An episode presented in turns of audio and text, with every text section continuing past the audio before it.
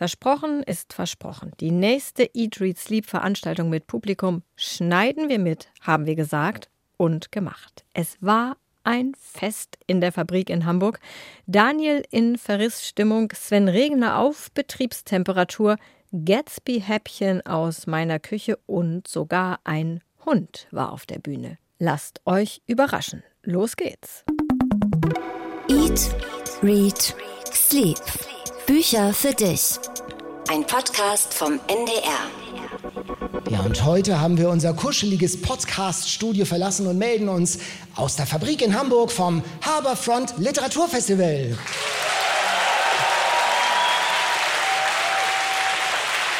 Ja, so klingt ein ausverkauftes Haus. Herzlich willkommen hier im Saal und da draußen an den Endgeräten.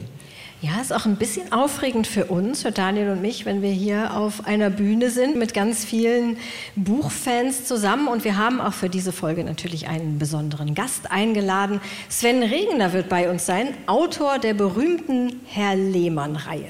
Und mehr als einmal kann ich sagen, wurde ich von Freundinnen und Bekannten gefragt, ob wir nicht doch noch irgendwelche Kabelträger bräuchten, damit sie ganz in der Nähe von Sven Regner sein können. Hat es geklappt? Ich weiß gar nicht, doch, ich glaube, an, an einer Stelle hat es geklappt.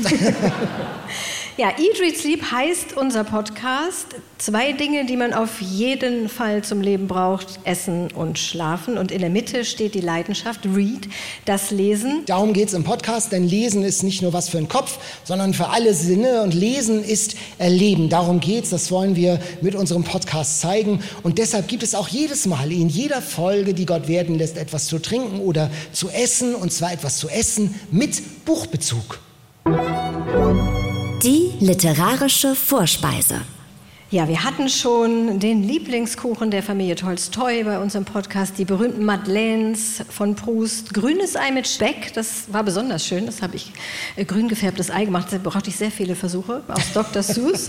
Und heute haben wir etwas, das haben wir hier schon drapiert Wunderschön und wir geben es auch rum. Wir haben natürlich nicht, also ich habe hab sehr viel davon gemacht, aber nicht 350 Stück. Also wer was bekommt, kann froh sein, aber es können leider nicht alle was bekommen. Daniel, weißt du, was es ist? Es sieht aus wie ein Blätterteiggebäck mit einer Fleischfüllung. Und es sieht aus wie Würstchen im Schlafrock. Das hast du sehr gut erkannt. Und es ist, weiß ich nicht, ob du das auch erkannt hast, ähm, aus unserem heutigen Klassiker, unserem Alltime favorite das ist ja unsere Rubrik, da kommen wir sehr viel später am heutigen Abend noch dazu.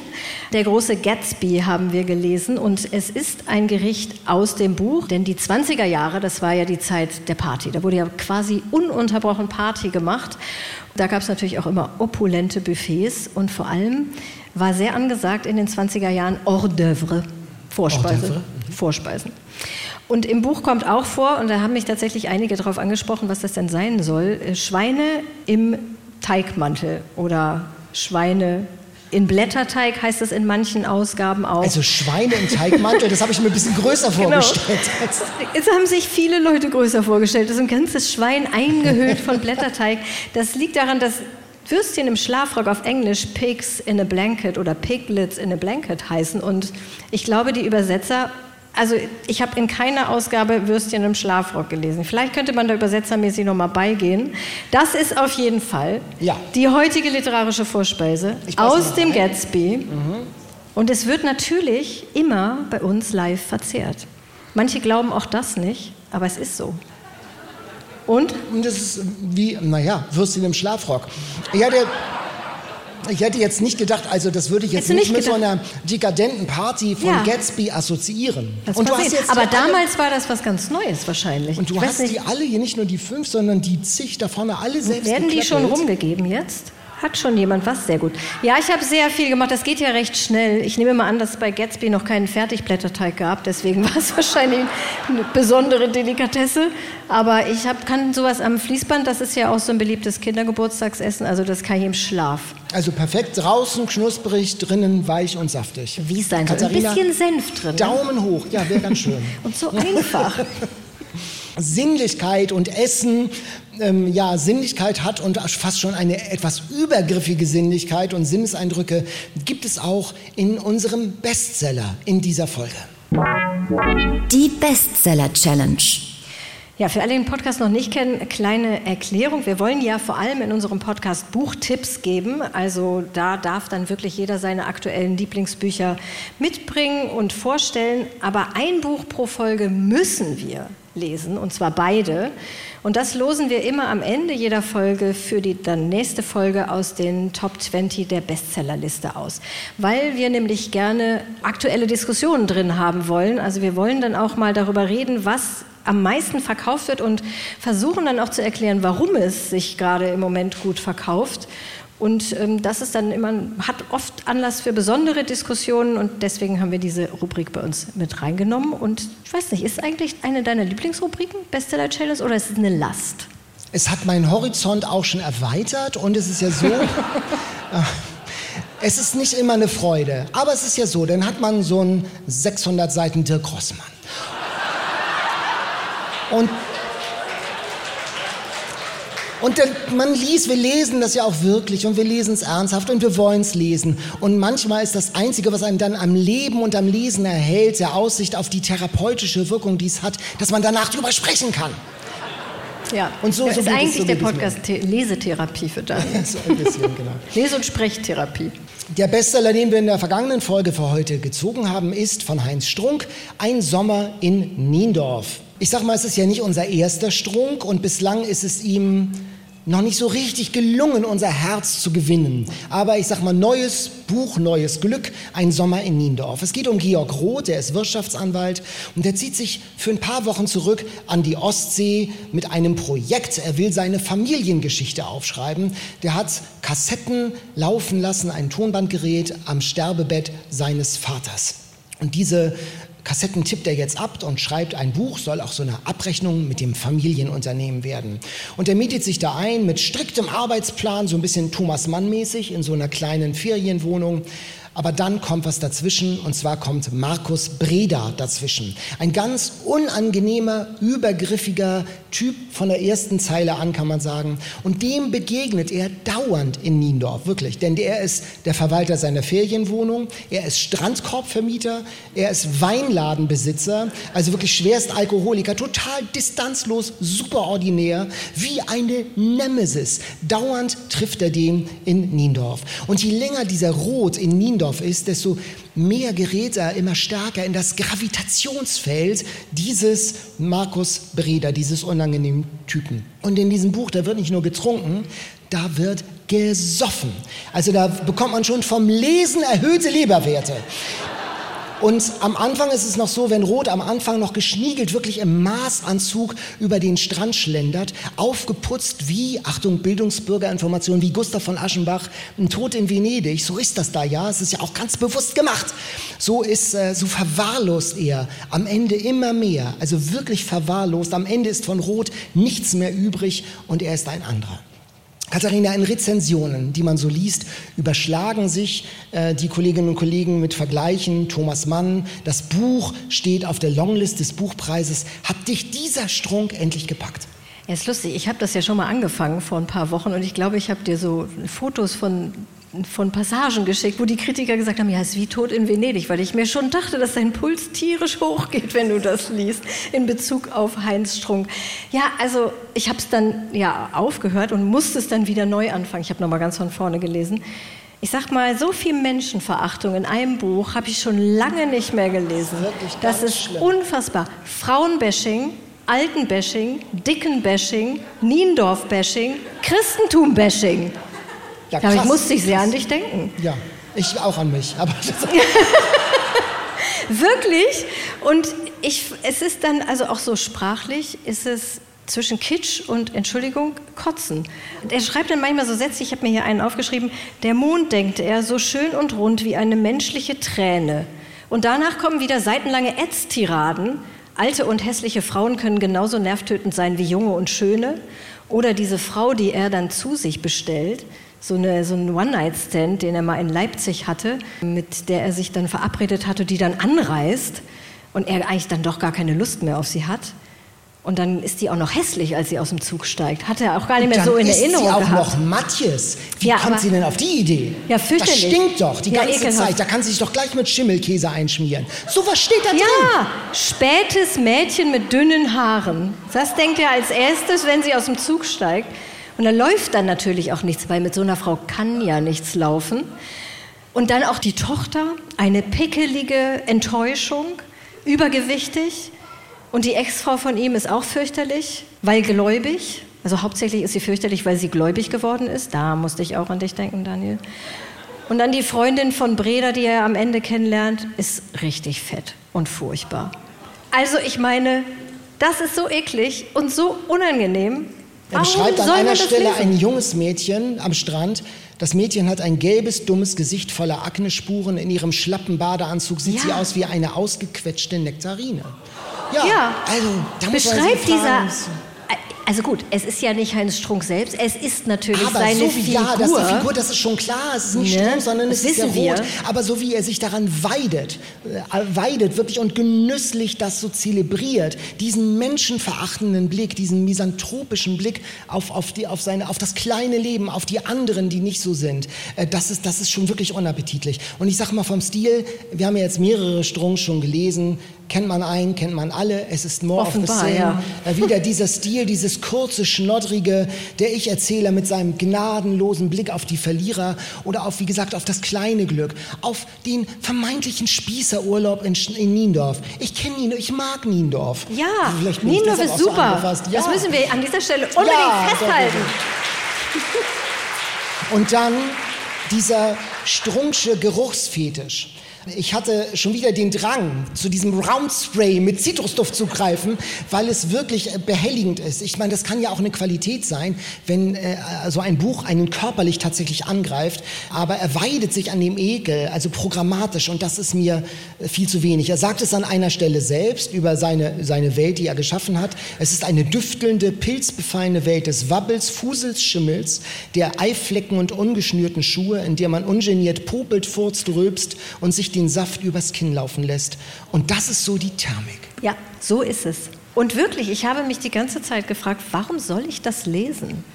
Warum soll ich das lesen, wenn da nur, es ist nur eklig. Alle Figuren sind unsympathisch. Man sieht ja immer, und ich habe es auch in mehreren Rezensionen gelesen, und ich lache so gerne. Und es wird immer gesagt, das ist ein humoriges, ein witziges Buch. Und ich konnte nicht einmal lachen. Natürlich ist es Geschmackssache, ist ja klar. Aber ich, ich, hab, ich fand da nichts witzig. Ich fand das eher so eine, oft so eine bemüht zusammengeschraubte Wortakrobatik, aber aus dem Vorstadtzirkus. Also ich mochte da nichts dran an diesem Humor. Wir es hat ja auch gar nicht so richtig so einen so einen Plot irgendwie. Also zumindest, also finde ich auch das Ende, das dürfen wir jetzt natürlich nicht verraten, aber das Ende ist nochmal ganz besonders schlimm. Wir können es aber nicht verraten. Und das ist jetzt so gemein, weil es ist ja fast ein Wirklich? Teaser. Kauft das Buch. Ja, nein, nicht. Ihr könnt uns anschreiben. Wir können das Ende individuell verraten, wer es wissen möchte. Ihr könnt uns ansprechen nachher, aber nicht kaufen. Wir, wir stehen mit unserer Meinung nicht alleine, sondern wir Ja, ich haben hab auch aus der Community eine Stimme. Ja, wir, haben, äh, wir kriegen ja oft ähm, Hörerzuschriften an unsere Mailadresse eatreceipt.ndr.de, weil viele den Bestseller mitlesen. Dieses Mal haben wir nur eine Zuschrift bekommen, das vielleicht auch ein bisschen bezeichnend ist. Ingrid aus der Pfalz hat uns geschrieben, es war kein Zuckerschlecken, Georg Roth bei seiner systematischen Selbstzerstörung zu begleiten und zuzusehen, wie Stück für Stück sein ganzes Leben zerfällt und er immer tiefer in Suff und Verzweiflung versinkt.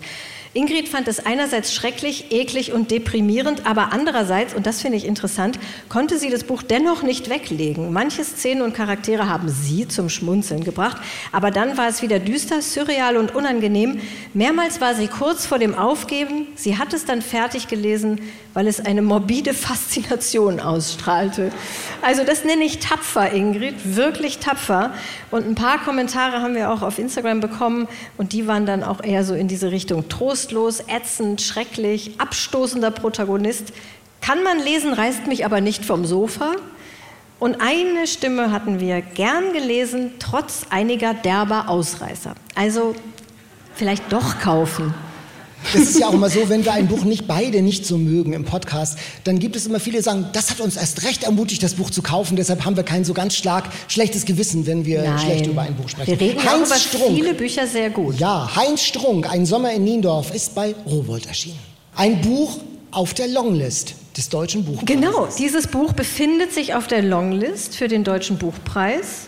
Ich muss mal hier mit meinen Karten ein bisschen rumnesteln. Kannst du mal weitersprechen für mich? Longlist, ich weiß nicht, ähm, für mich ist Nein. das nicht unbedingt immer. Für Jan ist das, glaube ich, anders. Der steht ja, der hat ja so einen leichten äh, Preis, Fetisch so, also nicht nur Literaturnobelpreis. Der mag das so ganz gern, sich damit zu beschäftigen. Das geht mir nicht so. Ähm, mir sind die Bücher, die auf der Longlist stehen, wenn ich da so reinblätte, oft ein bisschen zu artsy. Das ist äh, ähm, für mich zu schlau, möglicherweise. Nein. Äh, und ich, und, Was ja, und ich, ich brauche eher sowas, eher was Eindimensionales, sonst was mich dann auch mal bei, bei den Haaren am Schopfe packt sozusagen und mich mitzieht in die Geschichte rein. Und das äh, finde ich auf der Longlist oft nicht. Ich verstehe das. Die Longlist ist eine super Sache, die Shortlist sowieso, um Bücher ins Gespräch zu bringen, damit man über Literatur ins Gespräch kommt. Ich verstehe es, aber mein Herz erreichen diese Bücher oft nicht. Ja, ich stehe ehrlich gesagt auch oft ratlos davor oder sitze oder gucke ratlos drauf, wenn diese Liste rauskommt. Also wir hatten im Podcast tatsächlich mit Strunk jetzt drei Bücher der Longlist. Wir hatten Gins von Fatma Aydemir, was ein sehr gutes Buch ist. Wir hatten nebenan von Christine Bilkau, hattet ihr, was ihr toll fandet. Das war ein schönes Buch. Und wir haben aber noch ein Buch, ich weiß auch nicht wie, ich, es sprang mir irgendwie immer mal ins Auge. Deswegen habe ich es gelesen und dann habe ich Daniel gesagt, er soll es auch lesen, wie es so oft bei uns läuft. Macht es dann auch sehr brav. Deswegen haben wir es heute mitgebracht. Lügen über meine Mutter von Daniela Dröscher, das schien mir irgendwie so am ansprechendsten von diesen 20 Titeln. Das erzählt eine Kindheit in den 80er Jahren in einer Zeitspanne von etwa vier Jahren in einem Dorf im Hunsrück spielt es. Und erzählt wird es aus der Perspektive eines Kindes, Ela, die ist am Anfang des Buches sechs Jahre alt und dann am Ende logischerweise dann zehn. Und sie erzählt die Geschichte ihrer Kindheit oder dieser vier Jahre ihrer Kindheit. Die wohnen in einer Wohnung über den Eltern des Vaters, denn der Vater kommt aus dem Hunsrück, die Mutter kommt woanders her und bleibt eigentlich immer eine Fremde in diesem Dorf, versteht sich auch nicht besonders gut mit den Schwiegereltern und streitet sich sehr viel mit ihrem Mann, denn er findet sie zu dick. Er schämt sich für sie, weil sie so dick ist, findet es schrecklich und sagt immer so, du musst abnehmen. Kannst du nicht eine neue Diät probieren? Dann probiert die zig Diäten, Weight Watchers, irgendwas, nur rote Sachen essen, nur grüne Sachen essen, keine Proteine, nur Proteine, keine Kohlehydrate, nur Kohlehydrate nach 18 Uhr, was weiß ich, was da alles gibt probiert sie alles, aber es ist nie genug für den Vater. Sie darf nicht mit in den Badeurlaub ans Meer, da fährt er mit seiner Tochter alleine hin, weil er sie zu dick für den Badeanzug findet. Also es ist wirklich unglaublich. Wie gesagt, wird erzählt aus der Perspektive dieses Kindes, die natürlich auch hin und her gerissen ist zwischen ihren Eltern, es überhaupt nicht verstehen kann. Sie findet die Mutter schön. Die Mutter findet sich auch selbst schön. Und sie versteht, also Ela versteht gar nicht, was der Vater da andauernd zu nörgeln hat. Es ist ein autofiktionaler Text. Ich glaube, darauf kann man sich festlegen. Es ist sehr viel von Daniela Dröschers eigener Geschichte da drin. Wie viel weiß man natürlich nicht, aber diese Texte werden immer unterbrochen von Texten aus der Perspektive der erwachsenen Ela, Schrägstrich Daniela. Der Schriftstellerin. Der Schriftstellerin, sozusagen. ja. Also wird auch nicht ausdrücklich so gesagt, aber ist es wohl der Schriftstellerin. Und die guckt dann eben aus erwachsener Perspektive auf dieses Geschehen in der Kindheit und analysiert das dann so ein bisschen. Ich habe dich ja im Prinzip dazu verdonnert, das Buch zu lesen. Als ich es erst halb gelesen habe, das ist vielleicht noch eine wichtige Information gleich für später, Fandst du, warst du zufrieden mit meiner Empfehlung? Ja, ich habe das, äh, du hast, äh, wir haben uns ja in den letzten zweieinhalb Jahren so kennengelernt, dass du schon so weißt, was mir gefallen könnte. Und das Buch hat mir auch gefallen. Ich fand die Stimmung in der Familie stark beschrieben, auch die Stimmungsschwankungen, das Hin und Her, wahnsinnig gut eingefangen. Der Vater, der unbedingt eine dünne Frau will, der sein berufliches Scheitern auf diese vermeintlich zu dicke Mutter projiziert. Ich werde nicht befördert, weil du zu dick bist, weil ich mich nicht, ja, weil ich mich nicht mit dir auf der Weihnachtsfeier blicken lassen kann. Dabei ist sie eigentlich die Erfolgreiche, die ein Händchen hat für ihren Job, wenn man sie dann ließe. Und es geht eben nicht nur um den familiären Konflikt, sondern um das Ganze, um das ganze System, die ganzen Konflikte, Dorf gegen Stadt, Bauern, sag ich mal, Landwirte gegen Mittelschicht, dann noch diese böse Schwiegermutter, die im Dialekt immer noch dazwischen keift, ähm, die Loyalität zum Dorf, also das ganze System, das dieses Mobbing nährt und auch erst eine Plattform dafür ist, dieses Mobbing ermöglicht. Das ist ganz plastisch eingefangen.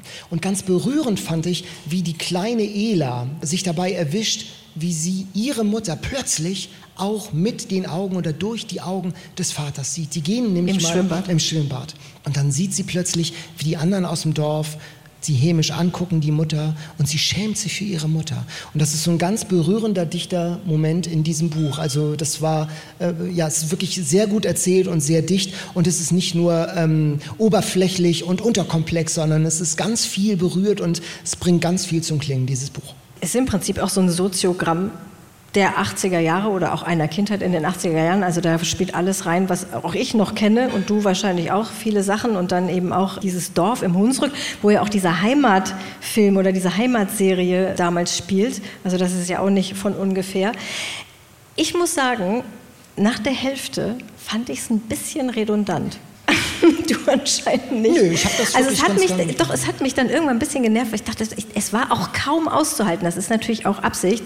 Dieser Vater war nicht auszuhalten. Ich konnte es, es hat mich wirklich geschmerzt, Es das zu lesen. Nieren, das zu lesen, Das ja, zu lesen, das ist so ein Ekelpaket. Weil es noch diese auf allen Ebenen. ja, wie ja. der auch die Tochter versucht, damit reinzuziehen. Dann erbt die Mutter von ihren Eltern relativ viel Geld und der Vater gibt es mit vollen Händen aus. Fährt alleine in Urlaub, finanziert davon seinen Tennisclub und was weiß ich noch alles. Also das unangenehm ohne Ende und ich ja, ich fand es dann irgendwann ein bisschen redundant, aber trotzdem ist es gut. Also es soll ja auch so sein, das soll ja schmerzen. Das ist, glaube ich, auch so Literatur in Jans Sinn, soll erschüttern. Aber alle diese, auch der mitnehmen. Vater hat ja seinen eigenen Kontext. Er steht da unter diesem Druck des Männertypen, dieses Ja. self-made Mans aus dem Kapitalismus der 80er Jahre so. Und von daher finde ich, wird sie allen Rollen auch gerecht, finde ich. Ja, es ist ohne Zweifel ein gutes Buch, Ja. wenn, wenn man es durchhält. Wie fandst du diese Einschübe? Die fand ich gut. Also weil ich, weil ich dann verstanden habe, okay, das ist noch mehr als wirklich eine gute Geschichte und es geht um Geheimnisse der Mutter. Es wird jetzt zum Schluss hin auch nochmal richtig spannend und es gibt einen interessanten Twist. Und diese Reflexionskapitel fand ich irgendwie auch nochmal stark, weil man dann auch nochmal den Rückbezug zur Autorin hat. Denn du hast gesagt, es ist autofiktional, also dieses Buch hat ganz stark autobiografische Züge und wenn ich das richtig verstanden habe, arbeitet sie auch einen Teil ihrer Kindheit mit diesem Buch. Ja, mit ziemlicher Sicherheit. Ich, fand, ich dachte erst bei den Einschüben, oh, das hat so ein bisschen was Prologmäßiges. Dachte ich, lese ich das jetzt? Ich überlese auch manchmal gerne Sachen in Büchern, da bin ich relativ gnadenlos. Aber ich habe es mitgelesen und ich fand es auch gut. Ich fand es interessant, weil das wirklich nochmal eine andere Ebene gegeben hat. Ich fand auch das gegen Ende ein bisschen nervig, äh, weil es dann in so eine globale Gesellschaftskritik manchmal abgedriftet ist, wo ich nicht mehr so ganz mitgehen konnte. Du fandest es offensichtlich komplett super. Von Anfang bis Ende ist es schön. Ja, Daniela super. Drescher. Ich fand es so. Daniela Drescher, Lügen über meine Mutter. Keep my on witch. Jetzt steht hier 48 Seiten, das kann nicht Das sein. kann nicht sein, Das aber das Seitenproblem, das ist ja auch, das können wir ja auch ja nachliefern. Das kann man auch nochmal nachlesen zur Not. Das sind 440 Seiten. 440 Seiten. 24 Euro und jetzt kommst du. Nee, Ding, auf dang, gar keinen dang, Fall. dang, Darauf bin ich dang, nicht dang, vorbereitet. Das hättest du mir vorher sagen müssen, dann hätte ich meine Formelsammlung dabei gehabt. Aber falls jemand von euch den Preis pro Seite ausrechnen möchte und dann zu gegebenen Anlass einfach mal reinrufen möchte, gerne. Wir können es eh nicht überprüfen, ob es stimmt. Daniel hat es ja gesagt, wir haben unseren Podcast vor zweieinhalb, fast zweieinhalb Jahren ins Leben gerufen. Und er hat so eine tolle Entwicklung genommen. Also wir haben eine unglaubliche Community inzwischen, was sich allein schon daran zeigt, dass hier fast alle den Podcast kennen und so viele hierher gekommen sind, um Vom Bodensee. vom Bodensee, um uns und die Bücher und Sven Regener natürlich, er kommt gleich, zu sehen. Das ist total großartig. Dann hat sich vor, ich weiß gar nicht, ich glaube Anfang des Jahres auf Instagram von ganz alleine ein Eat, Read, Sleep Fanclub gegründet, der jetzt inzwischen fast 3000 Mitglieder hat. Und großartig, und an dieser Stelle hätte ich gerne einen Applaus, großartig von Simone betreut wird Die macht das so toll.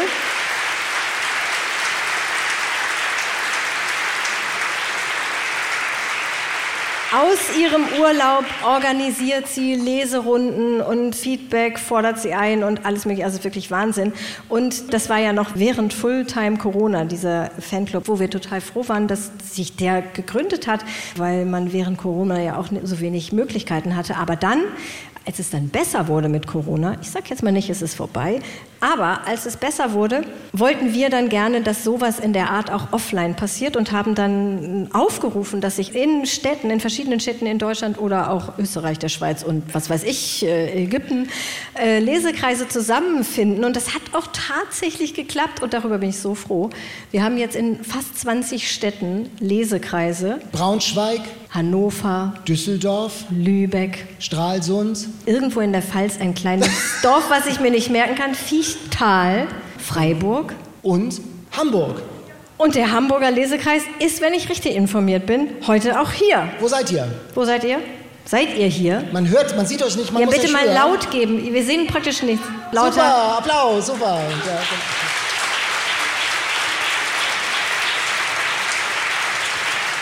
Vielleicht mögt ihr mal erzählen, haben wir irgendwo ein Mikrofon, vielleicht mögt ihr mal erzählen, was macht ihr denn da eigentlich? ja, was macht ihr denn da? Ja, wir treffen uns und wir lesen zusammen Bücher und wir sprechen darüber und wir essen etwas und wir schlafen an dem Abend etwas später.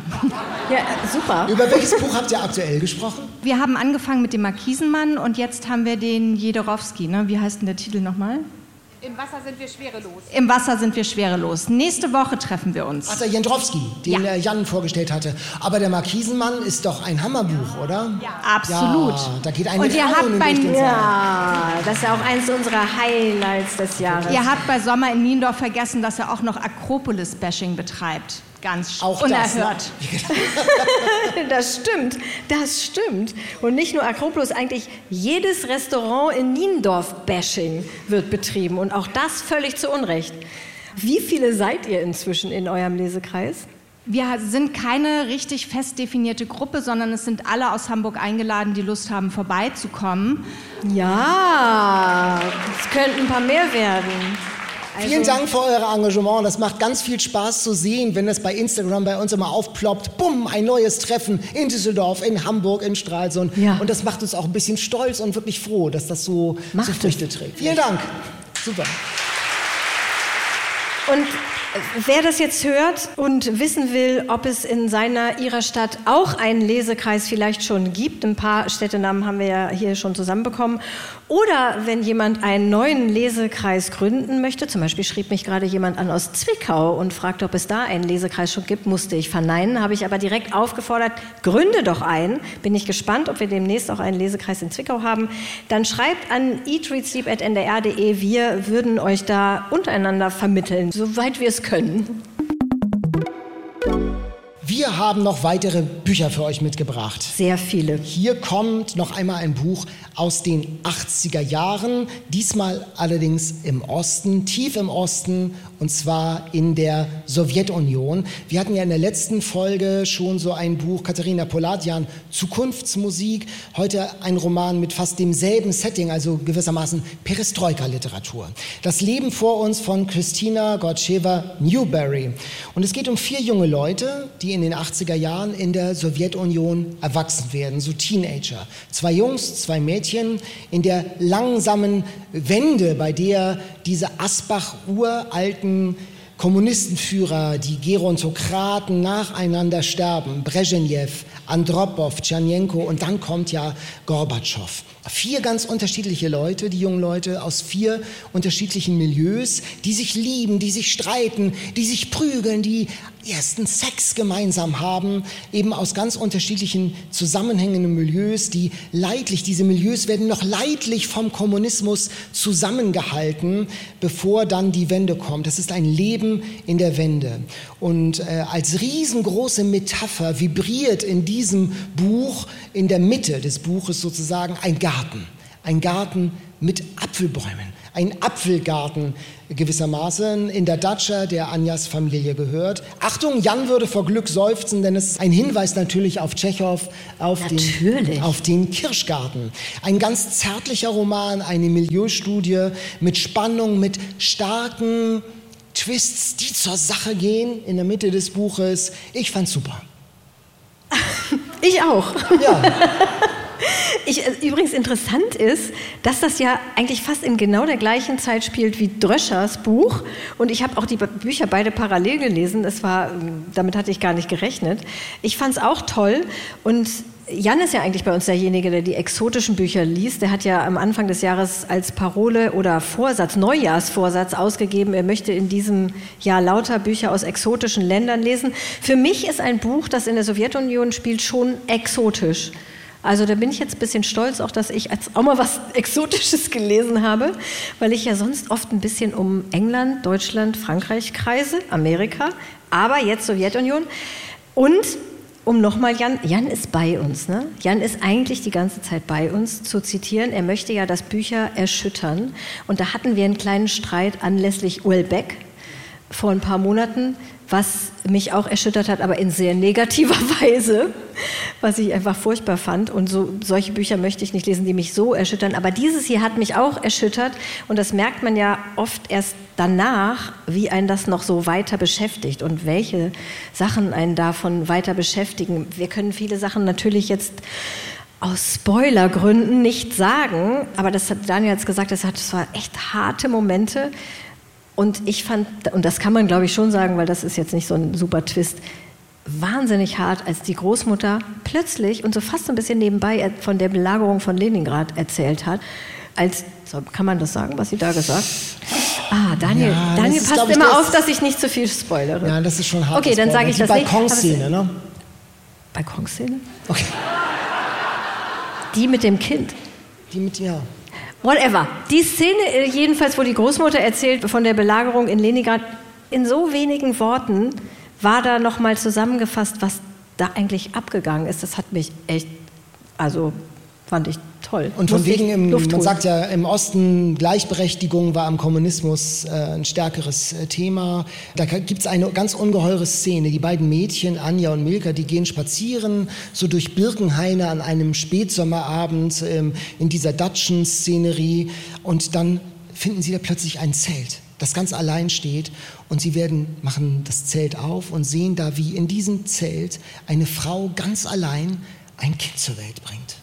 Das dürfen wir jetzt spoilern. Das war in der Mitte. Das ist ja okay. nur eine Antizipation. Gut, ist okay. Wie man, das war so ganz eindrücklich und das hat mich wirklich tagelang nicht mehr losgelassen, wie man als Frau da in dieser Situation alleine zurückgeworfen ist auf sich und da in diesem Zelt unter wirklich erbärmlichsten Umständen ein Kind zur Welt bringen muss. Das hat mich, äh, das hat mich, das spielt natürlich seine Antizipation, eine Vorwegnahme für Dinge, die wir nicht verraten wollen.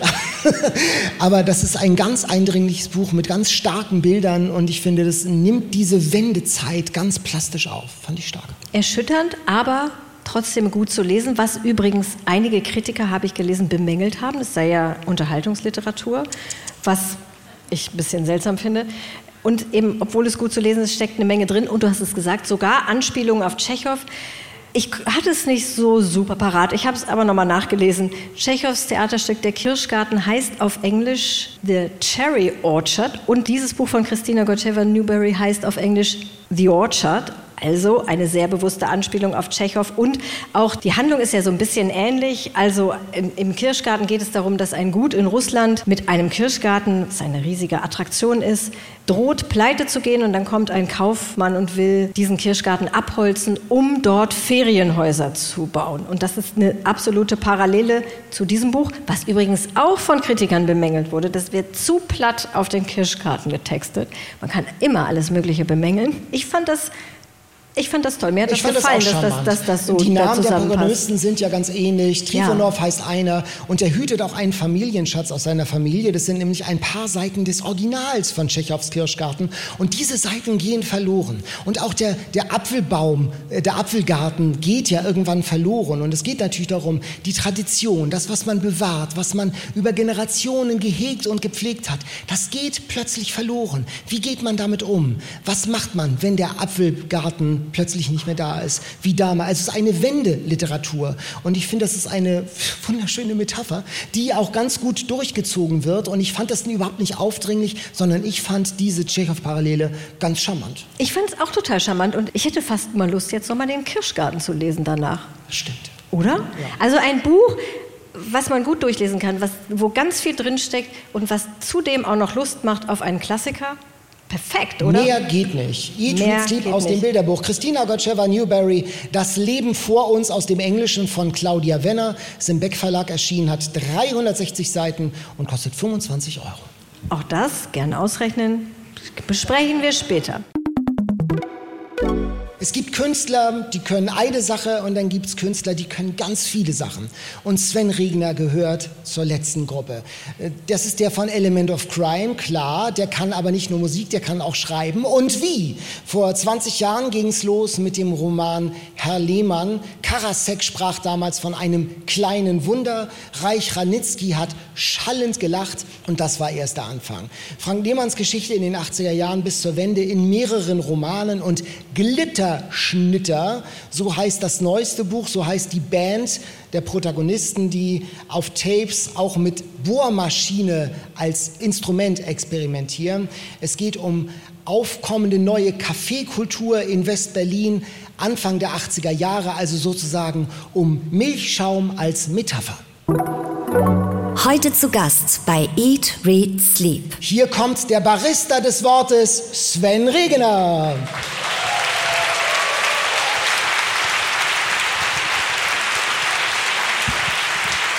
Moin. Vielen Dank. Herzlich willkommen, Sven Regener.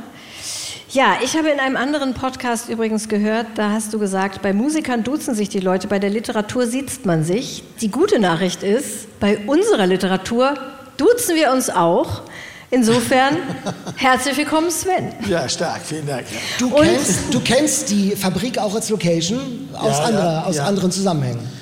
Ja, wir haben vor, vor, ich weiß nicht, glaube ich, 2012 oder so mal eine Tournee gemacht mit Element of Crime, die hieß Wir hängen tagsüber ab und spielen abends im Club. Da haben wir so kleinere Orte eben dann bespielt und dann mehr, mehrere Mal hintereinander. Wir haben dann viermal in der Fabrik gespielt. Und das war äh, damals, ich glaube 2012, 13, sowas, keine Ahnung. 2013, 18? Was? Die, die Jahre schnurren ja so zusammen irgendwie. Auch kein heuriger Hase mehr. Und irgendwann ist einfach alles irgendwie eben noch gewesen oder so. Möchtest du das Getränk anbieten? Ja, wir, sind haben kurz ja bei uns im, verstört. ähm, im Podcast gibt es immer etwas zu trinken oder zu essen. Heute gibt es etwas zu trinken auch Und an dieser essen. Stelle und zu essen. Und zwar gibt es hier Würstchen im Schlafrock aus dem großen Gatsby und ein dazu passendes Getränk, einen nicht-alkoholischen Cocktail oder für dich eine Melange. Jetzt ist die Frage, Sven. Melange, Mint Julep, so heißt der Cocktail, der normalerweise mit Bourbon und irgendwas mit Minze ist. Den hatten wir auch schon mal im Podcast ausprobiert. Schmeckt super schrecklich. Also Bourbon ist auf jeden Fall nicht meins. Deswegen ist dieses hier kein Cocktail, sondern ein Mocktail. Also alkoholfreier Mint Julep. Ich fasse nochmal zusammen. Melange Ja. mit Milchschaum, spielt eine große Rolle im Glitterschnitterbuch. Mint Julep, alkoholfrei. Oder du trinkst einfach dein Bier weiter. Ich habe es mir ja extra mitgebracht. ähm, äh, es fällt die Wahl leicht, aber ich werde sicher das andere später auch noch austrinken, Genau. die ich kenne. Einfach, einfach rein damit. Einfach alles mitnehmen, was Kann ja nicht geht. schaden. Ja. Ähm, Melange steht hier eben, weil ähm, Milch, Kaffee in äh, deinem Buch, in deinem Roman Glitterschnitte eine Rolle spielt. Plötzlich steht da so eine Kaffeemaschine, die Milch schäumen kann. In 80er Jahren in Berlin äh, zuerst wird mit Kondensmilch und dann mit Haarmilch versucht, ganz furchtbare Sachen, wo man die Hände, heute die Hände über dem Kopf zusammenschlägt. Wie kommt diese Milchschaumphilosophie in deinen Roman? Warum? Naja, es ist halt was mit der, mit der Zeit zu tun und mit der Situation der Leute. Der Frank Lehmann ist hier in einer Situation, wo er versucht, sich einen Job in dieser Kneipe zu erschwindeln quasi, also oder zu erschleichen, indem er also als Putze dort anfängt und dann langsam anfängt, den Leuten auch mal einen Kaffee zu machen, die zu früh kommen oder so. In dem Zusammenhang taucht das dann auf, es war ja so Anfang der 80er Jahre gab es Cappuccino sehr, sehr selten. Ich kann eigentlich in West-Berlin damals nur eine Eisdiele am Gleispark, die hatten eigentlich ganz guten Cappuccino. Am Kudamm wurde der mit Sahne gemacht. Da hat man wirklich äh, Filterkaffee und dann mit so Sprühsahne obendrauf. Das war der Cappuccino. Der Rest der Westberliner Welt hat einfach normalen Filterkaffee getrunken. Und dann gab es aber eben, dann fing das an im Café Swing am Neubauplatz und so, dass sie eben auch so alte Gastromaschinen hatten, wo man eben das so aufschäumen konnte. Das eigentlich so eher österreichische Maschinen, wo man das da schon viel länger macht, als Melange eben statt Cappuccino. Und das ist ja auch der Streit, weil Österreicher spielen ja in diesem Buch eine sehr große ja. Rolle. Ja. Österreich spielt überhaupt in diesem Buch eine sehr große Rolle. Ja. Und ähm, äh, wo eine sehr große Rolle. Eine sehr große Rolle. Aber das begeistert hier in Hamburg die Leute besonders, dass Österreich endlich mal eine sehr große Rolle in so einem Roman spielt. Wir haben sehr auch. viele Fans auch in Österreich. Das ja, ist überhaupt kein Fall. Problem für uns. Und ich freue mich auch jedes Mal, wenn Österreich eine sehr große Rolle spielt. Wir auch, auf jeden Fall. Ja. Österreich oder Niendorf, dazwischen geht eigentlich nichts. Dazwischen geht viel, aber, aber die beiden sind auch super. Wir hatten kurz gesprochen über die Longlist, Sven, ähm, für den Deutschen Buchpreis. Wiener Straße war ja 2017 auch auf der Longlist.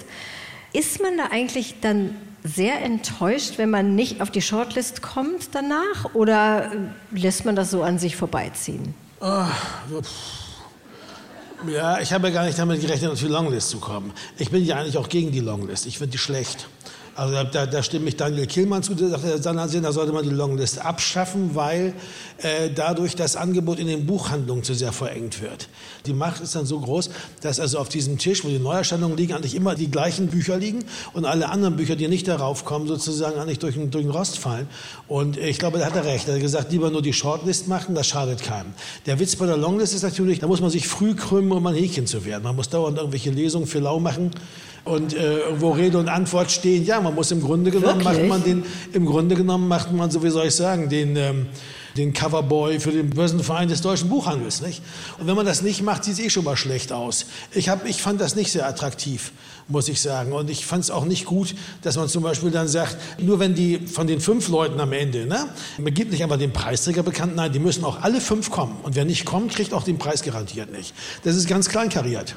Das ist ganz armselig, verglichen mit dem Nobelpreis, wo es immerhin, lass mich überlegen, da gibt es eine Million oder so. Und ich glaube, beim Deutschen Buchpreis war es 30.000 oder 25.000. Beim Nobelpreis sagen die, du musst nicht kommen. Zur Not kannst du auch eine Videomitteilung, Elfriede Jelinek, Bob Dylan, die mussten nicht kommen. Ja? Schon gar nicht, aber beim deutschen, vorher aber beim, aber beim, deutschen, beim Deutschen Buchpreis muss man irgendwie wochenlang auf Spitze tanzen, um irgendwie diese, diese tolle Belohnung zu bekommen. Ich finde das ganz gar ekelhaft. Ja. Ist denn Longlist und Shortlist ist das für dich ein Kriterium bei der Buchauswahl, also von den Büchern, die du liest? Das interessiert mich überhaupt nicht. Das hat nicht, es ist doch auch klar, man, es ist jedes Mal eine andere Jury. Es ist doch völlig willkürlich. Das ist ja auch schon beim Nobelpreis willkürlich. Wer sagt denn, dass die schwedische Akademie äh, besseres Händchen hat für sowas als der, der Buchverein von Willingen-Schwenningen? Niemand Reden. weiß das. Das ist völlig scheißegal. Aber weil die eine Million raushauen und die anderen 5000, sind die dann die ganz große Nummer. Aber das die ganze Aufmerksamkeit, und da geht die Kunst nämlich verdammt nochmal nach Brot, vor allen Dingen in den Medien auch, geht nur dahin, wo die dicksten Preise verliehen werden. So sieht es mal aus. Ja. Und wer kennt wirklich die Jury vom Nobelpreis? Kein Schwein. Es sind irgendwelche alten Schweden. Naja, das ist, nein, das ist sind so. sicher total okay Leute. Aber was ich meine ja. ist, was ich meine ist, wo die Aufmerksamkeit verteilt ist, hat viel mehr mit Geld zu tun, als mit allem anderen. Da, alle reden, wir würden über die Literatur reden. Nein, sie reden eigentlich über Geld. Ne, wenn, wenn man eine Million auslobt, dann ist es auf jeden Fall ein super wichtiger Preis. Und den zu bekommen, wahnsinnige Ehre und so. Und wenn man es aber, wenn man jemand 5000 Euro auslobt, dann heißt es irgendwie, na ja, klar, kann man machen, nicht? Ich selber bekomme auch Preise, das sind ganz wundervolle Preise. Ja, stimmt. Gerade den Jonathan ähm, Swift-Preis für satirische und komische Literatur. Ja, ja, zum Beispiel. Das Tolle ist, die Preise, die ich neuerdings bekomme, jetzt wo ich ein bisschen älter geworden bin, sind Lebenswerkpreise. Oh, ah, das ist gut. Oh Gott, wie fühlt sich das denn plötzlich an? Ja, das ist, weil die sich nicht auf ein spezifisches Werk beziehen, sondern nur auf den Typen im Ganzen. Und äh, das Tolle ist, die muss man nicht versteuern. Während die, die, die, den deutschen Buchpreis muss man versteuern. Das wissen die nicht.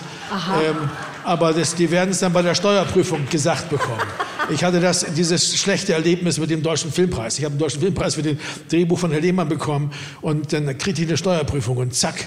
Ich musste darum, ich musste darum bitten, das nachversteuern zu dürfen. Ich hoffe sehr, dass uns viele Autorinnen und Autoren, die auf der Longlist stehen, hören. Lebenswerkpreise, Lebenswerkpreise sind das Ding, das man kriegen sollte. Das sind die heißen Dinge. Lifehack von Sven Regner. Was die wenigsten wissen, was die wenigsten wissen. Nur als Beispiel, Thomas Mann hätte seinen Nobelpreis noch versteuern müssen, weil er es ja explizit für die Buddenbrooks bekam. Und Günter Grass zum Beispiel gar nicht, weil der hat es ja für, als für Günter Grassigkeit bekommen. Interessanter Aspekt, das können wir in unsere Zahlenrubrik, forschen wir ein andermal nochmal genauer nach Ja. und besprechen es nochmal im Podcast mit Jan, würde ich, Ich wollte gerade sagen. sagen, zum Glück ist Jan heute nicht hier. Genau. Aber nochmal zurück zur Frage, wie kommst du denn an deine Bücher? Was ist kann ich noch ein Bier haben bitte? Moment mal, vielleicht wen, einmal kurz den, den Mocktail Das ist probieren. eine ganz super leckere Geschichte. Die ist ganz herrlich. Ich glaube, dass sie mit Bier verdünnt noch besser laufen würde.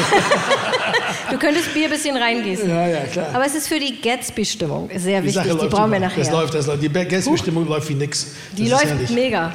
Ja. Warte mal bis nachher. da kommt schon. Äh, vielen Dank. Wer ist dieser Jan, von dem immer die Rede ist? Das ist unser, das, das ist unser, Wir können mal ins Partner- Publikum fragen. unser Partner-Host. Wir sind ja zu dritt, machen die äh, Podcasts aber immer zu zweit. Und Jan liebt Preise, Literaturpreise und Jan, Literaturnobelpreise. Entschuldigung, Er kennt alle Entschuldigung. Versteh mich nicht falsch. Ich liebe Literaturpreise auch, aber nur die, die ich bekomme. Also, Jan liebt Literatur-Nobelpreise. ja, Ist so. und er kennt alle. Das ist ja auch toll. Was ich ja sage, ist, die sind ja wenigstens nicht so kleinkariert, dass sie sagen, du musst kommen, sonst kriegst du es Ja, nicht als Badge. stimmt. Sondern die sagen, nee, nee, bleib zu Hause, Herr Friedrich Jelinek. Wir schicken dir das Geld mit der Post. Stimmt. Okay, du hattest aber eigentlich eine andere Frage. Genau, ich versuche zum dritten Mal, ähm, wie du an die Bücher kommst, die du liest. Wie kommen Bücher auf deinen Nachttisch? Hast du überhaupt einen Nachttisch? Ja, ja. Liest ja, du überhaupt im. Bett? Ja, Das aber, ja sehr intime aber das ist ja mittlerweile auch eine Frage der Beleuchtung. Also Leute in meinem Alter greifen ja auch gern zum E-Book, weil sie dann die Hintergrundbeleuchtung haben. Und dann ist das leichter zu lesen, kein Scheiß. Also wenn du jetzt morgens dieses Dämmerlicht und dann Licht anmachen und dann so irgendwie so unter die Lampe halten, das ist schon ziemlich äh, würdelos. Aber nein, äh, Bücher kommen, Bücher kommen, Bücher kommen unterm, auf meinen Nachttisch ganz einfach, weil, weil ich in, ins, ins, in den Buchladen gehe und, das, und gucke mir an, was da liegt und dann gucke ich mir an, was da hinten drauf steht und dann überlege ich mir, das könnte mich interessieren und dann kaufe ich das. Oder jemand empfiehlt mir ein Buch. Ähm, früher zum Beispiel, als ich jung war, musste ich immer noch aufs Taschenbuch warten, weil ich nicht so viel Geld hatte. Heute muss ich das nicht mehr, das finde ich gut.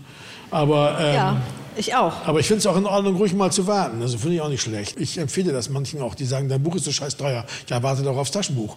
Ist doch ganz einfach. Und ähm, ja, oder leiste doch von deinem Kumpel. Liest du denn auch manchmal Klassiker, also so richtig alte Bücher, wie zum Beispiel Gatsby oder Thomas Mann, sowas, dass man das nochmal liest? Das gibt es durchaus, ja klar. Erlebt man ja auch Überraschungen. Das sind die Bücher, die man mit, mit 19 oder 20 zuletzt gelesen hat, dann 40 Jahre später nochmal liest und feststellt, das ist ja ganz anders, als ich das gedacht habe. Ja. Finde ich auch gar nicht mehr so toll oder finde ich eigentlich viel besser als damals oder so.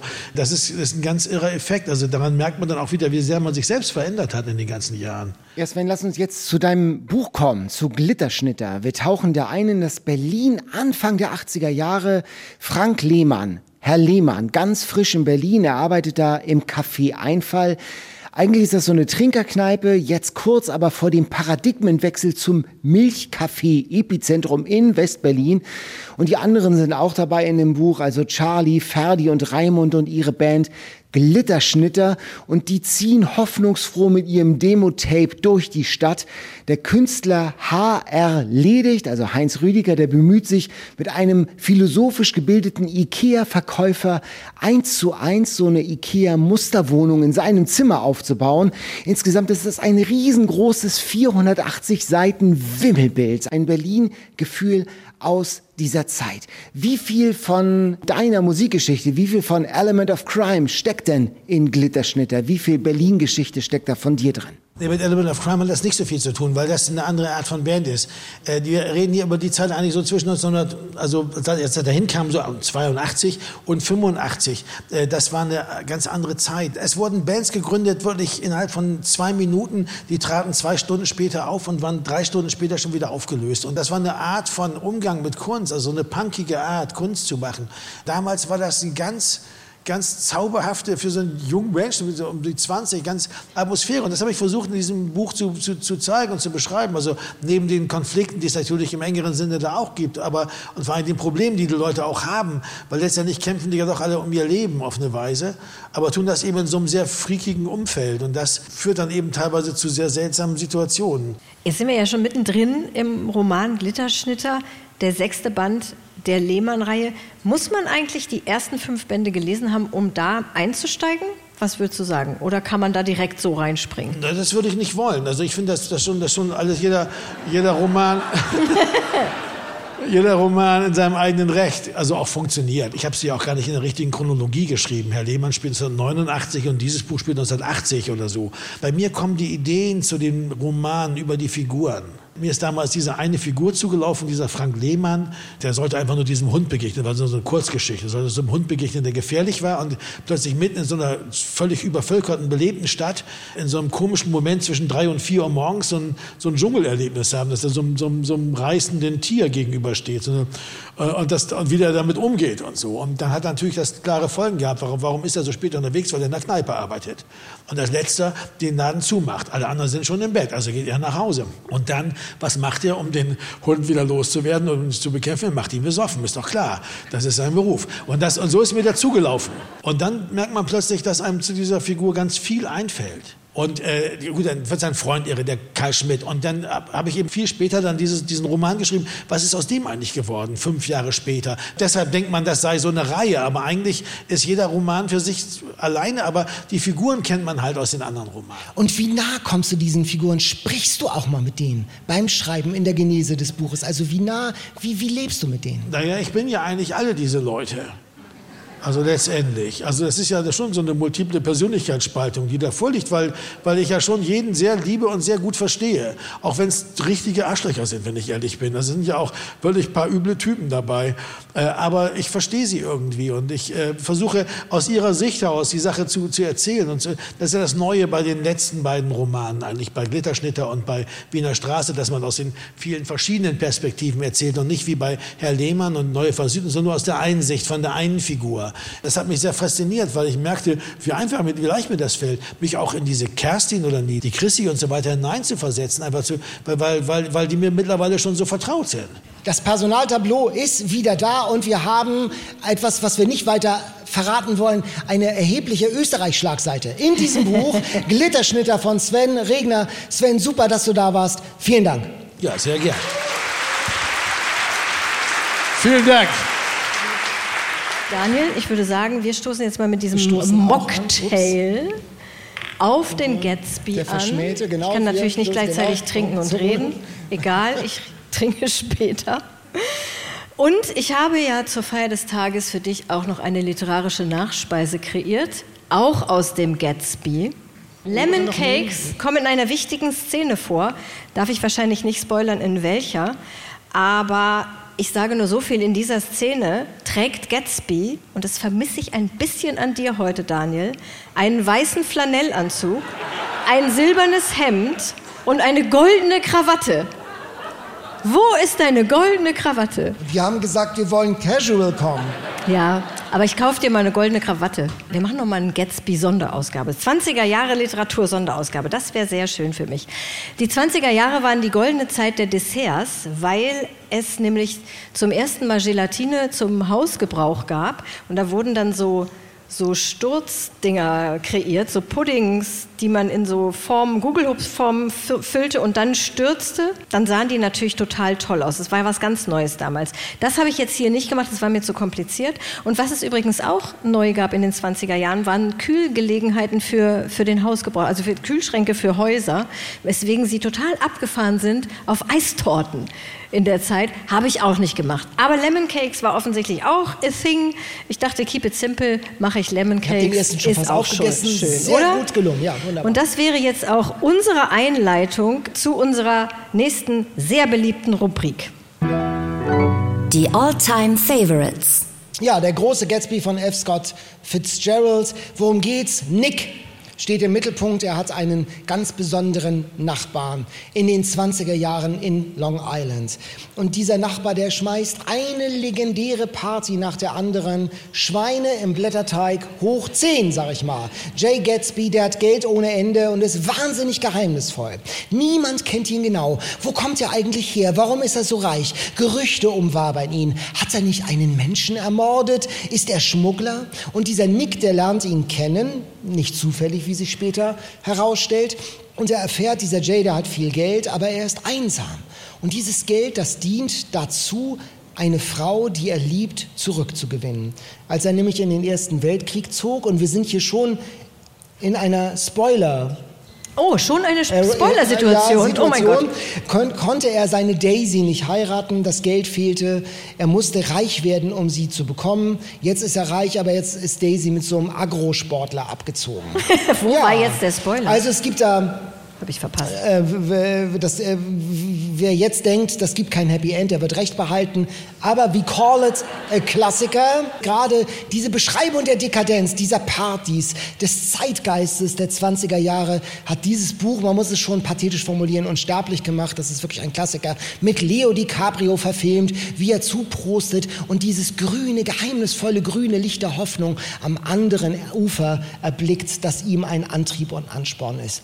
Wunderbar. Der Eat, Read, Sleep Online Fanclub hat das Buch auch gelesen und ziemlich viele haben mitgemacht, die das Buch noch gar nicht kannten und es dann tatsächlich richtig gern mochten, obwohl es fast 100 Jahre alt ist, 1925 erschienen. Und die meisten waren vor allem von Fitzgeralds Sprache begeistert, wunderbar poetisch, symbolträchtig, hieß es da in den Kommentaren, gefühlvoll, viele Bilder im Kopf, gerade die Naturbeschreibung. Mein, also es gibt ganz viele Lieblingszitate. Ich habe es übrigens zum Teil auch dieses Jahr als Hörbuch gehört und es ist ganz toll. Es ist ganz, ganz toll als Hörbuch zu hören. Ich hätte das unendlich weiterhören können. Und da habe ich mir heute noch einen Satz aufgeschrieben. Ich habe es nämlich vorhin noch ein bisschen nochmal gehört. Gatsby kriegt einen Anruf von Jordan, dieser einen Frau, mit der er so ein bisschen anbandelt wird, aber nichts raus hätte ich nicht sagen dürfen. Egal. Äh, er kriegt einen Anruf von Jordan und sagt, gewöhnlich hörte sich ihre Stimme in der Leitung frisch und kühl an, als komme ein Rasenstück von einem grünen Golfplatz zum Bürofenster hereingesegelt. Doch an diesem Morgen klang sie harsch und trocken. Ich finde es so großartig. Solche, da sind lauter solche Sätze drin. Und Claudia hat nämlich zum Beispiel geschrieben, das ist eines der Bücher, die ich alleine nicht gelesen hätte. Daher mag ich solche Leserunden. Es ist wie ein Sprung ins kalte Wasser. Und Birgit, ohne diese Leserunde hätte ich mir das Buch nie vorgenommen. Und deswegen wollte ich dich fragen, war das eigentlich auch das erste Mal, dass du es gelesen hast? Ja, ich habe es zum ersten Mal gelesen und äh, ich fand es auch super. Es ist natürlich 100 Jahre alte Literatur im anderen Kontext. Es sind halt die 20er. Man lebte da anders, man handelte anders, aber es ist ganz spannend und packend, diese Strukturen und die Handlungsmuster und Mechanismen zu sehen und zu verstehen, warum sie so sind, wie sie sind und wie die 20er geduftet und wie sie geschmeckt haben. Das fand ich schon stark. Also der Spirit der Roaring Twenties ist echt gut angefangen. Und ich musste einmal zusammenzucken. Fun Fact, denn Gatsby hat wo studiert? Der hat in, das kann ich gar nicht glauben, in St. Olaf studiert. Da dachte ich, Moment, woher kenne ich St. Olaf? Weiß jemand, woher von den Golden Girls. Rose Nyland kommt aus Minnesota, aus St. Olaf. Und das, also das muss, der Autor der Golden Girls musste offenbar Gatsby gekannt haben. Wahrscheinlich. haben. Und ich sag's nur, das ist auch ein Spoiler jetzt gewesen, ne? aber naja. Weil Gatsby aber- nämlich eigentlich immer sagt, er hat in Oxford studiert. Ja, Macht man kann ja nichts, ist nicht, nicht so nur in schlimm. Oxford studiert haben, man kann ja, ich habe auch nicht nur in Heidelberg studiert, man kann ja auch an anderen Ja, Orten ist studiert haben. richtig, ist richtig. Ich habe es ja als E-Book gelesen und du hast Ich ja wieder nicht. so eine Goldschnitt, wichtig, pupichtig Da, darf ich es Ausgabe. halten? Ja. ja, es ist mal wieder eine Schmuckausgabe. Schmuckausgabe ist für Daniel ein Reizwort. Aber Wir hatten Little Women. Ich hatte mir auf Empfehlung von Katharina Little Women als Schmuckausgabe. Und das war wirklich, da waren gezeichnete Eichhörnchen und Blümchen. Und da Eichhörnchen. Liebesbriefe aus versiegelten Büchern. Leute, also das war wirklich nichts für mich. Also, Gut, aber ich glaube, diese, oh, ja, vielleicht war es für Little Women zu kitschig, aber diese ist so schön. Gold, diese Mm, Art Deko-Geschichte. Hör sofort auf, du hast es noch gar nicht. Ich gebe es dir gleich in die Pass auf, du nimmst es in die Hand, ich rede. Warte kurz, ich muss kurz was rausnehmen, bevor ich es dir gebe. Es sind Sachen drin. Moment, Moment. da fallen nämlich auch wieder Sachen raus. Ja, es fallen Sachen raus. Es ist so, es glitzert, es glänzt und guck doch mal diese äh, Zwischenseiten mit diesen, mit diesen schönen Zeichnungen, ganz im Stil der 20er Jahre. Das sieht so toll aus. Und ich finde es durchaus hilfreich, einen Stadtplan von New York dabei zu haben. Denn wer weiß denn schon, wo dieses Haus von Gatsby ist? Oder hast du Long Island so vor Augen? Ich weiß ja nicht, wie oft du so in den Hamptons verkehrst. Ich muss jetzt also beim ersten zu, ähm, Durchblättern zugeben, das ist äh, Das schon geht, eher ne? was. Ja, das, Und also hier ist dann auch- auch so eine Einladungskarte zur Party. Ja, von- ist doch nice. Okay. Er, er holt Tiefluft. Habe ich genau gehört. Aber die Zeichnungen sind toll. Und guck mal, allein den Goldschnitt, da, also außen an den Seiten. Goldschnitt. Nee, das ist Schwarzschnitt, oben ist Goldschnitt. Ja, so ist gut, so ist gut. Goldschnitt war mal ein Arbeitstitel für unseren Podcast. Das können wir ja mal verraten. Unser erster Arbeitstitel hieß Es, es war nicht unser erster, aber es war der, der uns in die größte Euphorie versetzt hat. Sir Leselot und Lady Letter.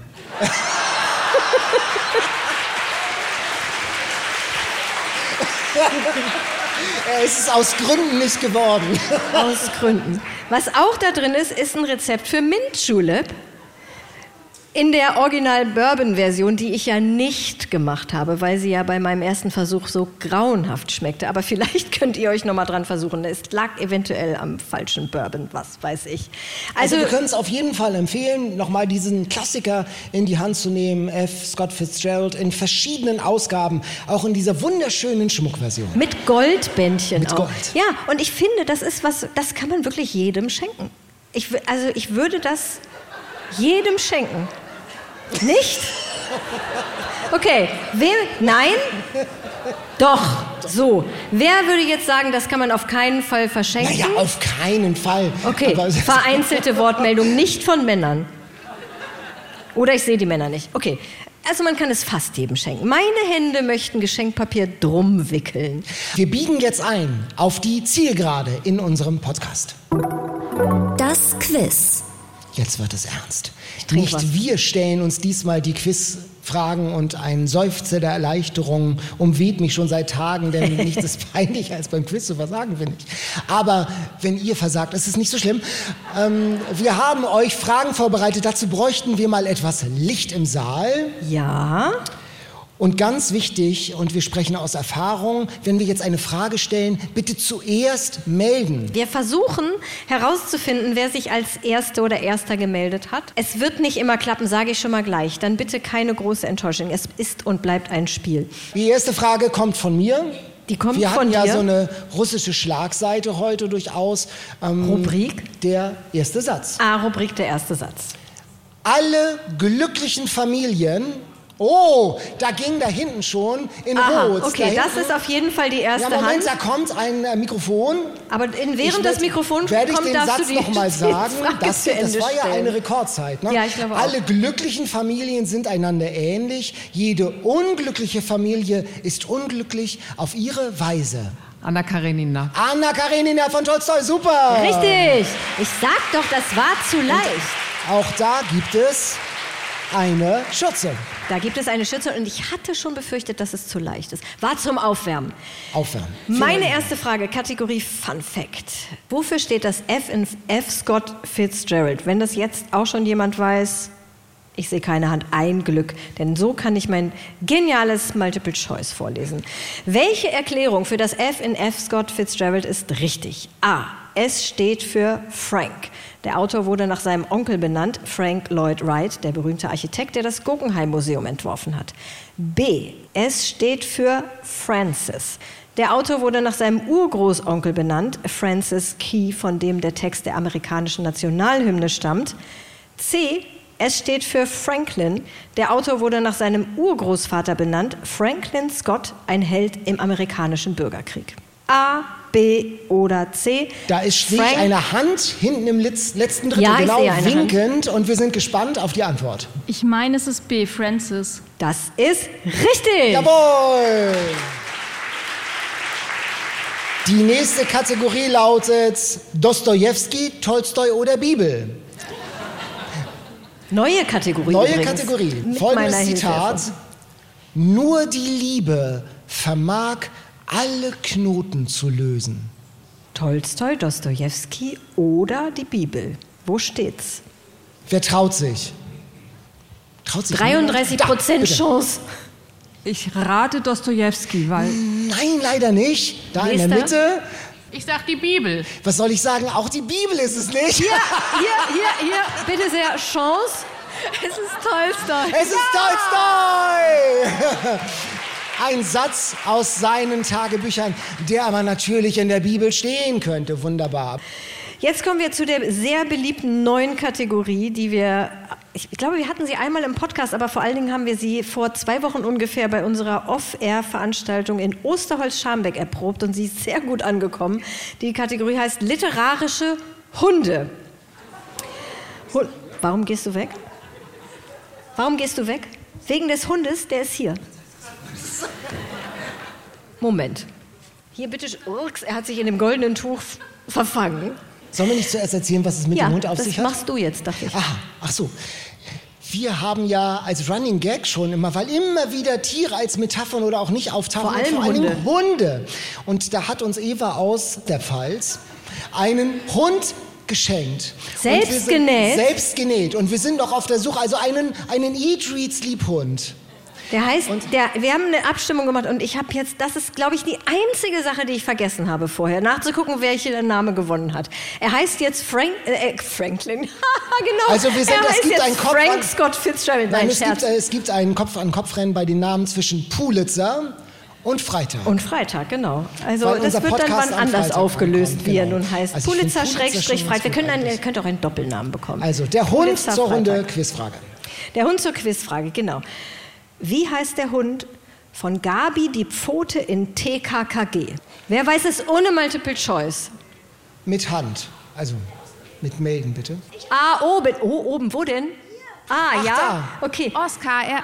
Ja, das ist richtig. Oscar. Oscar, ist richtig. Wunderbar. Sehr Herzlichen gut. Glückwunsch, Oscar.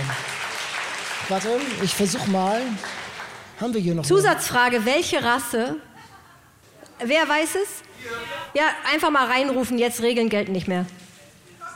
Cocker Spaniel ist richtig. Oh Gott. Daniel hat gerade versucht, eine Schürze in die Empore zu werfen. Mathe und Sport sind Nochmal bitte. Stärken. Das Nochmal bitte.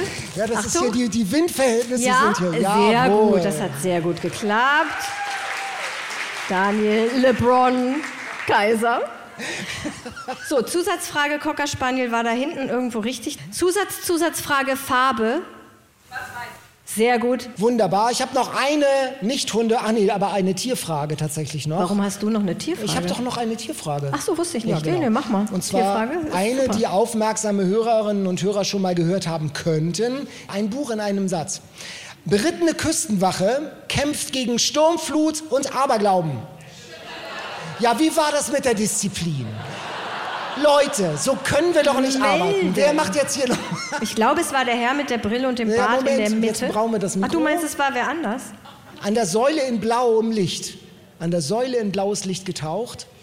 Ich finde, der Herr mit in der Mitte mit der Brille, dem habe ich es jetzt ja quasi schon in die Hand versprochen. Der kriegt auch eine. Ja.